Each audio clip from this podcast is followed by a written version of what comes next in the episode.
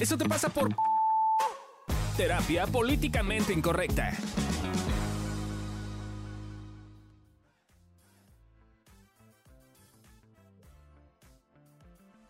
Bienvenidos a Te vamos a decir por qué te pasan las cosas. Yo soy Amilcar Valdés. Y yo soy Hola. Fabio Vélez. Yo soy Adri Carrillo. Y yo soy Lorena Niño Rivera. Y el caso que hoy les vamos a presentar es de una persona culta y muy informada, que como persona culta y muy informada embarazó a su novio sin querer. Eh, y decidió casarse en chinga porque era una persona culta y muy informada. y, y aparte, como era muy consciente y muy empático, escogió el día de la boda, el mismo día que su hermana con la cual estaba peleado. Y O sea, la, La- hermana y él se iban a casar el mismo día. Sí, Ah, pero la la hermana herma- llevaba dos años planeando la boda. Ah, este güey lo no decidió así de huevos porque, Porque estaba embarazado, soy güey. un simio que embarazó a su novia y entonces adivinen de qué lado estuvo la familia. De la novia. De- Digo, de la hermana. De él. No tengo idea porque el guion no lo dice. Eso, ahí quedó en la pregunta. Pues depende de la familia, yo creo, ¿no? Pero a mí se me hace que del lado, sí, del, porque está, del que Sí, embarazó. pues sí. Ay, no mames, ¿por? Pues sí, bueno, es que te digo, yo creo que depende del contexto de la familia, güey. Si es como de estas familias que importan, o sea, el pecado y el, o sea, que lo embarazó sin estar casados, güey, es como se tienen que casar antes que nazca Yo, la yo, criatura. yo porque si no, no sería anécdota. O sea, porque, pues, güey, es como, se, pues, hoy me pongo del lado de lo que se lo planeó, güey, pues es que tiene sentido. No, o sea, la pregunta está sarcástica, ¿no? Es como de, de adivina de quién se puso del lado, ¿no? O sea, pues, obvio, del lado del que no se tenía que poner del lado. Era como, es como un poco como, como, creo que la... Yo, yo, lo, yo, yo lo profundizo un poco más. Si era tan pinche simio, güey, es porque todas se las habían pasado. Sí. En su pinche familia y lo habían criado como un pinche animal silvestre que podía hacer lo que se le diera a su chingada Sin gana. consecuencias. Y si la otra llevaba dos años planeando su vida, no era tan pinche simia como este güey. Entonces, evidentemente, ya le habían puesto límites, consecuencias, bla, bla, bla. Entonces, la familia siguió solapando al simio. No mames, Ese es está pero también puede ser de estos que a lo mejor ya Ojalá es el al contrario, güey. No, creo que no. O al contrario, que ya era como este, que ya era el caso perdido de la familia, güey. Es como, ah, ya es lo que se te dé la gana, güey. Te vamos a excluir, te vamos a sacar, güey. Tú no eres parte de la familia y vayamos con la que es perfecta y si planea la boda. También podría ser eso. Pero tiene más sentido lo que Eso dice tendría Amilcar, mucho más sentido, ajá. Desafortunadamente. Sí, sí, yo también creo, pero qué triste. O sea, ojalá porque creo que ahí habría una lección hacia esta persona que... Pues, Pero por- entonces- si, si es así, entonces es una persona que tiene problemas en su química Sí, cerebral porque seguro ha tenido miles de límites en la vida y se los brincó todos y le valió madres y algo, algo no tiene bien. O sea, ya no es una cuestión como de personalidad, es una cuestión ahí como de que tiene una especie de psicosis, ¿no? Pero suponiendo que es una persona que no tiene psicosis, yo estoy mucho más con la idea de, de lo que está diciendo Milcar, porque implicaría que no le han puesto límites. O sea, si lo ponemos un poquito más como en contexto, es la primera vez que el güey fue y se robó algo de la tienda, los papás negociaron con los de la tienda, le, pagaron las cosas y le dijeron, no hay pedo, mijito. La siguiente vez que fue y eh, le agarró la nalga a alguien en un... Se madreó a alguien. o se madró a alguien, eh, lo escondieron un rato, negociaron, le pagaron lana, no sé qué, y otra vez lo volvieron a sacar. Que además es muy común con papás ausentes que tienen lana, por ejemplo, ¿no? Sí, es muy común. Eh, entonces sí creo que hay una parte en la cual ahí lo malo es que le mandas el mensaje a esta persona de que puede hacer lo que quiera y la persona lo sigue haciendo porque en realidad lo que está queriendo es tener atención y la obtiene de esa forma. Y porque no está entendiendo que las cosas tienen consecuencias. Ajá. O sea, es, es un poco como, güey, si puedo hacer lo que sea y no pasa nada, pues entonces sigo haciendo lo que sea. Y además gano atención. Entonces, eso le pasa por salirse con la suya. Ahorita que estabas diciendo todo esto de los límites, me quedé pensando, al- algo que ahorita está muy de moda con los niños y la educación, es algo que le llaman educación... Ay, se me fue el nombre. Tiene un nombrecito, pero es algo así como amorosa, ¿no? Y re- como respetuosa. Ajá. Eh, y creo que muchas veces se entiende como no te pongo límites, ¿no? O sea, es como, ay, voy a ser empática contigo y te entiendo y te hablo. y- o sea, hay muchas cosas de esa técnica que está chida, Ajá. pero creo que llega un punto en el que cruza la raya y ya Como es todo. como un, como es amoroso, no te puedo poner límites. Pero es que ahí creo que hay un pedo más grave que es no están cuidando al niño, se están cuidando a sí mismos. Exactamente. En dos sentidos. No, uno es yo no quiero sentir lo culero de poner límites y entonces no te pongo límites. Y en otro, no quiero que me vean como un papá culero, entonces Ajá. no te pongo límites. Me cuido socialmente. Entonces quiero un pinche Sí. niño silvestre Y, y psicópata. en esta época en la que net- neta está cabrón, como, como estamos, yo siento que estamos como en una nueva época de Salem, de, de ¿cómo se llama? La Inquisición. De la La Inquisición, Inquisición. güey. O sea, porque está cabrón cómo te cancelan por decir Yo tengo, lo que una, sea, yo ¿no? tengo una paciente que metió a su hija al baño, la estaba regañando en el baño moderadamente. Y una señora le empezó a gritar en el baño, así no se trata a los niños, no sé qué. Es como, güey, Casi de ve y ten acusándola de hijos tú, güey. Sí. No mames, deja de andar Ve- chingando. Ve, ve dile que sí. Está ya. cañón, ¿no? Entonces, ¿qué tanto también a veces como en, en esta onda hippie y amorosa que tiene sus partes chidas, pero que también tiene sus partes que claramente no funcionan, de eh, educación amorosa o lo que sea, se pasa, pasan ese tipo de cosas, ¿no? Es como, pues entonces la- el niño que después se vuelve un adulto, pues no... no no se autorregula, Sí, no tiene ajá. límites, se le para todo y entonces terminan haciendo jetadas como estas. Y, o sea, ¿quieres, ¿quieres un poquito saber cuál es el origen de personas que de repente hacen cosas bien ojetes? Es ese. ¿No? Es como yo tengo esta capacidad de hacer lo que sea y no tengo consecuencia. No, nunca tengo necesidad de ver el impacto que le causa a los Claro. demás porque no soy empático en, en mi propia vida. Nunca he tenido un límite, nunca he tenido necesidad de yo vivir ese tipo de frustraciones o cosas. Y entonces me, me es fácil madrear, violar, golpear, estar ahí, pues güey. O ser pues, una no Karen, ¿no? O sea, es lo que como- está- O sentirme con derecho y hacer mamadas. No, ¿no? o también como estas personas que no hacen, o sea, que tienen 60 años, no hacen nada de su vida, güey, porque siempre le solucionaron el problema, ¿no? O sea, yo pienso... la que- Tus tíos. Exacto, en mis tíos, güey, que es... Yo pensé en tu papá. No, güey, esa no, es- no, esta sí está No, está güey, mi hermano cabrón. más bien. Tu hermano, ¿no? O sea, Ah, güey. pero, güey, yo sí pienso en mis tíos y es como la, ley- la- el mito cuenta, güey, la leyenda cuenta que cuando se murió mi abuelo eh, tenía mucho dinero, les dejó muchas propiedades y muchas cosas y en parte de eso el punto es que se fueron a San Francisco a vender un barco, güey, y les dieron muchos millones de pesos, güey, muchos, muchos millones de pesos y les pareció muy divertido que estaban cerca de Las Vegas y No. entonces fueron a Las Vegas, apostaron todo el dinero y regresaron a México sin un solo peso, No es güey. cierto. De todo lo que les había dejado. No es cierto. Sí, sí, sí. Y mi abuela, ¿qué hizo? Nada. Y Pues entonces, sí. claro, ahorita tienen, van a tener 60 y 62 años, no sé, 58 y 62 años, y viven en casa de mi abuela y no hacen absolutamente nada, güey. Pues sí. No sea niño de Rivera. Uno hace chiles de nogada muy no buenos. Sean, no, hacen, no, no, no sean niños de Rivera Pinches. Bueno, sí hay una que ya le está echando ganitas. Hay una que está echando ganitas. Pero eso pasa también, güey, que es como no hago nada porque siempre me lo van a resolver. Ajá. Y por ejemplo, en ese, o sea, ahorita digamos que yo estoy usando de excusa todo este tema de la educación amorosa, bla, bla, bla, pero pues eso es algo como más moderno, ¿no? O sea, tu abuela, ¿qué pedo? ¿No? O Según sea, yo era el pedo de esto de... Es hombre. Ajá. pues de, de, de ese hombre de no me quiero sentir Mala de poner persona. límites y Ujú. también se creo mira siendo un poco más empática güey creo que mi abuela eh, no sé dónde tenía el culo o sea güey o sea Sí, neta se le, le- le sí. hacían falta un chingo de herramientas le hacen pero en ese entonces también pues güey se embarazó chiquita yo creo que en ese entonces tenía como 30 años y tenía cinco hijos y pues ya estaban grandes, o sea, ya estaban grandes. O sea, como neta, Y sí creo que no sabía cómo poner límites y qué hacer. Y tenía un sentido de vida muy distinto, ¿no? Era, Exacto. era mujer, era la mamá, era la esposa, ¿no? Claro, porque además en realidad el, el pedo también en parte ¿eh? era mi abuelo. O sea, pon tú dicen que también a cada rato le daban un BMW a uno y entonces en una peda, güey, lo chocaba.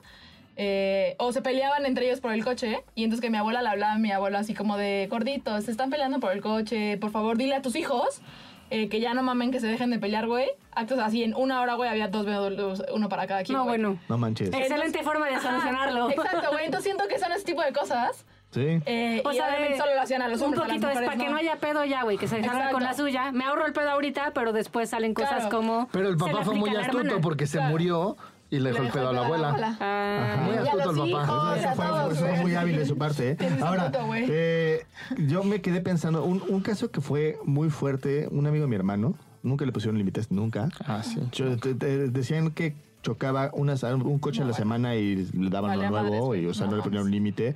Y pues se metió en drogas y se metió en desmadres. Y, y a mí lo que me impactó fue que cuando murió, murió solo. Y lo, son de ¿En esos un casos. accidente? No, no, no. se murió de un pasón de coca en su departamento y lo encontraron porque los vecinos le hablaron a la exnovia. Así le, güey, huele muy feo el departamento. Sí. Y que ya moscas y así. Ay, no. Cuatro o cinco días después ya se encontraron el cadáver dentro así. Pues o sí, sea, pero está cañón que como estaba de solo, que nadie se dio cuenta hasta cinco días, hasta que ya estaba, ¿no? Todo, Ay, no, güey, todo qué por el simple hecho de que la mamá nunca le puso un, límite. Ningún límite. O sea, y es como estas cosas que dices, y pues, eh, claramente es, lo estoy haciendo según yo por tu bien y porque pues soy amoroso y quiero cuidarte y le estoy haciendo daño, ¿no? Claro. Y ta- también hay otra cosa ahí importante que es mi nuevo trauma del libro de Antifrágil que ustedes no han leído, pero está bueno. Eh, no le damos herramientas a la gente para afrontar la vida. No, este, este pedo de, ay, no te gusta el maestro, te lo cambio. Es como, güey, yo tuve maestros abusivos, güey, tuve gente abusiva, Sí, tuve sí. cosas pinches, y eso te va dando las herramientas para afrontar a la vida. Pero si, si el mensaje es quéjate y te lo cambio, un- una cosa que me sorprende es cómo se ponen los chavitos con los cinco segundos de anuncio de YouTube. Sí, sí. Y ahí sí como viejito. En mis tiempos, o sea, güey. Sí, tres minutos o cuatro O o cinco, güey, dependiendo, ¿no? Y aparte, Televisa muy astuto se dio cuenta de siempre tenía los mismos tiempos. Entonces tú ya medías, te No ibas, a hacer, te ibas a hacer tu quesadilla en el anuncio más largo, pero Televisa se dio cuenta y dijo, ah, sí, putos, pues ahora van a ser aleatorios. Ah, Entonces random. podía hacer tres anuncios o podía hacer diez minutos de anuncio, güey. Entonces no te podías ir porque... Ajá. Y, era, y eso sí te daba tolerancia a la frustración, ¿no? O el pedo de, güey, ahora se desesperan, güey, de ven la serie en un día y se desesperan de que no hay segunda temporada cuando yo no terminé de ver Fly porque nunca la compraron. De Claro. hecho. Y de hecho, de hecho nunca la hicieron. Ahora ya ¿Ah, está, en, eh, ya está en Crunchyroll la nueva serie, güey, si Ah, quieres verla. no la habían comprado. No, nunca la acabaron todo y nunca la acabó. ¿Qué dices esto como de, de no darnos las... de que, que no educamos a los niños para tener herramientas para afrontar la vida y poder con las sensaciones incómodas? Ayer estábamos viendo un TikTok que me dio mucha risa porque era como... Era de, o sea, era de broma, pero no era de broma porque efectivamente Ajá. el niño estaba haciendo eso, pero era como el origen del villano, ¿no? Porque era un niño que claramente se ve que durante la... pa- Un bebé, ¿no? O sea, tenía Sí, como dos años como dos en años. pañal. Que claramente pues le ha tocado la mayor parte de su vida en pandemia con sus, vida. con sus hermanos en casa. Y entonces de repente sale como el primer día que se van a la escuela los hermanos y se ve que el niño se queda así en la puerta, súper frustrado, con cara de emputado y se empieza a pegar. Ay, como Y yo, ay, viró de bebé. El origen del Y villano. luego se ¿no? tira al suelo, como yo. Pues sí. Este, pero es como eso, no es como. Olores. Como, como. Pues claramente es un niño que, que, que ahí Claro. no hay mucha contención, ¿no? No. O sea, es como, como qué estamos haciendo como adultos, que estamos educando a, la- a nuestros niños, que ahorita ya algunos son adolescentes y algunos ya son adultos, que quieren que les alfombres el mundo para que no, no sientan Que- que incomodidad. además, creo, creo que hay un, que hay un tema que a mí me molesta bastante, porque es este pedo de yo soy parte de la generación de cristal y yo digo generación de cristal, y esta madre que dicen, es el término que usan los intransigentes, que, ah, no, güey. Vas a cambiar el puto mundo, güey. ¿Quieres cambiar el puto mundo? Yo llevo 37 Habla las años cambiando el puto son. mundo. Va a ser incómodo, güey. Sí. No esperes cambiar el mundo en una puta madre de terciopelo, Sí, güey. no. Con tus piececitos cómodos, güey. Sangra y rómpete la madre, como llevan miles de generaciones cambiando el puto mundo, güey. No lo hagas con proselitismo en Facebook, güey, porque no funciona. Sí, no. Y creo que tiene que ver mucho con. Yo lo veo un poco con mis pacientes adolescentes, ¿no? Como que de verdad, cada generación en este pro de estar más cómodos, nos hemos vuelto más. Eh, como. Como, dolo- como que muy fácilmente nos rendimos entre la incomodidad o entre cualquier cosa que sea dolorosa o que no nos guste, ¿no? Y entonces, no sé, tengo un paciente que sí le tuve que dar tres o cuatro sesiones para que viera que pues no iba a ser cómodo acercarse a la chica y decirle, oye, vamos a salir, güey. Claro. ¿No? O sea, es como, no, es que estoy esperando a que casi, casi ella llegue y me lo diga, güey. Sí, y si ella anda igual que tú, güey, o sea, se van a quedar viendo y luego van a decir cuando tengan so- 60 años, la pude haber invitado a salir, ¿no? El amor en los sea, tiempos del cólera. Y en vez, en vez de decir, güey, ah, neta, va a ser incómodo, sí te puedes, por sí te va, puedes rechazar, ¿eh? O sea, es una realidad. Pero también te puede decir que sí. Y, es, y ese es como este riesgo, el miedo al rechazo, porque como me lo quiero ahorrar, porque es incómodo, porque no me gusta. Entonces ya ni siquiera hay como este juego de, ¿no? Y que también pienso un poco el otro lado de la moneda, que, a ver, ojo, esto no es como un pase para ser un hijo de la chingada de la vida, pero es también de pronto se nos olvida que la gente no es, o sea, no actúa como actúan nada más porque nacieron malos güeyes Sí, son no. hijos de puta, ¿no? O sea, porque quieren joder al mundo. Es justo, hay un, hay un Carencias. contexto, hay carencias de, yo no sé si neta sí vivía en un contexto en el que nunca me pusieron un límite, yo no sé si, o sea, es como todo ese tipo de cosas me parece que son también importantes ver de, desde el chavito, ¿no? Que me, al de enfrente también le da miedo, también le pasan cosas de, de por qué la gente como actúa. Insisto, no es una carta en blanco de, ah, claro, tuve una vida culera, Sí, entonces sí. tengo el derecho de ir a matar gente, no. Pero de verdad a veces Para creo que... mayor referencia, busquen a Chris que vivió en Ecatepec, güey. Exacto. Tiene historias cabronas y es un tipazo. Exacto, ¿no? es, es, es, es eso, pero sí es importante recordarnos que la gente no es mala, solo está herida. Y eso no quiere decir tampoco que te quedes y entonces digas, ay, lo entiendo que está herido. Es como, güey, estamos heridos, pero haz algo al respecto. No, güey. Y si no están haciendo algo al respecto, pues no te quedes ahí. Y sí hay como una, una frase que me gusta con este tipo de cosas que dice, si tú no eres parte de la solución, estás siendo parte del problema. Y creo que en este caso es importante como decir, si yo no estoy lidiando y aprendiendo a meterme en mi incomodidad para poder tolerarla y poder poderla vivir, estoy siendo parte del problema de querer que el mundo sea una cosa súper suavecita Sí. y no poniéndome límites a mí mismo ante Claro. ciertas circunstancias que son importantes. Justo eso es lo que a mí me preocupa y me caga de la cultura de la cancelación, ¿no? O sea, entiendo que en algún punto sí surgió como de, oye, este se está pasando de lanza y hay que ponerle un límite, pero ya se volvió una cosa ridícula. Sí. Le dices algo Me que incomoda. me incomoda, eh, que, o que es contracorriente, cancelado. Sí, justo el otro estaba Sin, viendo. sin sustento, pues. Ajá. O sea, Es que además también está sin darle como, Sin oye, derecho a ¿a ¿qué réplica. te referías? O, o por qué estás diciendo Claro. eso, ¿no? Es Y cancelado. Y cancelado, güey. Yo, yo creo que en, en ese tema ahorita que lo dices, yo veo dos cosas. Uno, güey, sí creo que hay ese tipo de personas, güey, que literal lo cancelan. Últimamente yo he visto con un montón de pacientes, sobre todo chavitos, que, güey, en consulta es como, no lo quiero cancelar, güey, pero siento que si no lo cancelo, güey, está mal. O sea, además de la cultura de cancelación, es esta cultura, güey, de, Depresión por cancelación. de presión por so- social de si no lo haces, güey, estás mal. Sí. ¿No? Y entonces decía como, güey, pero es que, o sea, neta, no quiero cancelarlo, güey, pero todas mis amigas me están diciendo como, claro, no sé qué, pero entonces pues tengo a la amiga en consulta que dice lo mismo, güey, pero es como se ve, se ve bien decir que lo tengo que cancelar. Eso es lo pinche preocupante también, güey, que no puedas como, ah, cabrón, no digo que no. Sí, no, ser ¿cómo libre de, decir? Exacto. de, de elegir qué está bien para ti y qué Exacto. no. Ajá. Eso es lo que también está cabrón. Pero regresando al caso que teníamos, yo también me pregunto qué pedo con la hermana. O sea, si sí, como nuestra teoría es cierta, eligieron ir a la boda del hermano. O sea, creo que también la hermana ya lleva un año, un historial Sí. donde permite que los papás le hagan eso. O sea, ese sí, para mí es la tercera que me hagan, güey. No cuentan conmigo, güey. No les vuelvo a hablar y se van a chingar a su madre, güey. Justo yo decía eso, como, como les decía broma, cuando estábamos un poquito eh, viendo los posibles Eso casos le que pasa veíamos, por devaluada. yo decía, híjole, o sea, a Y mí por me no hace eso mi mamá o me hace eso mis papás. Y sí, creo que les digo, oye, güey, pues ya fue la última. O sea, neta, sí les estoy Sí, sabes pidiendo que contar, no vengan, cuentes güey. conmigo. Ojalá vean, va- van a tener su lugar, no se los voy a perder, no se los voy a quitar. Yo quiero verlos ahí.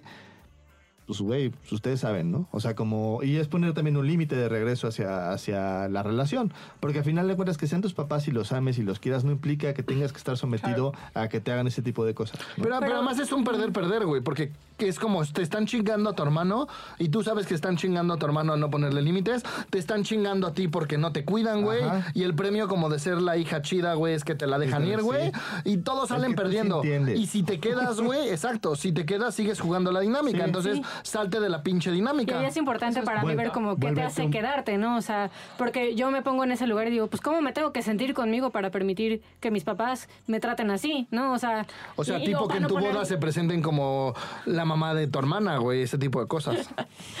Adriana, digo, no, no, Adriana sí me llamo. Maggie, Pau, Yanka, ¿cómo te llamas? Esa anécdota es de Adriana para los que no tengan contexto.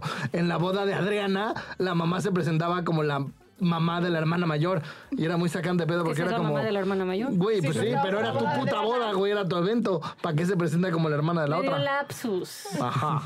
Así te tienes que sentir Exacto. justificándola. No, no, pero es un buen ejemplo. O sea, es como hay una parte en la que a mí, como asumir que en una de esas mi mamá, pues sí fue ojete en ese momento, pues da culpa, duele. Entonces, como dices, se siente incómodo, mejor no es incómodo y lo justifico. Ajá, y creo que tiene que ver un poco con invisibilizar esas cosas y justificarlas. Y en vez de decir, ¿qué quiero yo en la relación? Ah, quiero tener una relación así con, así con mis papás. Está bien, ¿no? O sea, pero lo asumo y digo, pues no van a venir a la boda y no van a venir a muchas cosas. de- Y a lo mejor cuando nazca mi hijo no lo van a conocer y ya. Y lo asumo. O pongo, una, pongo límites porque quiero una relación diferente. Y el precio a lo mejor es que no voy a tener una relación. Espero este capítulo haya sido de su agrado y les haya sido útil. Y estamos buscando formas de que se caigan con lana porque este proyecto va a morir si no nos apoyan. Apóyennos putos www.patreon diagonal evolución T. En teoría Fabio ya se va a poner bien vergas y bien pilas para mandarles contenido. Entonces quieren contenido exclusivo de nosotros. Cáiganse con la lana en Patreon. Fotos seductoras de Gaby. Los capítulos, Los van a, los capítulos van a estar adelantados. Fotos de pies de todos. Aprovechense. Bye. Bye bye.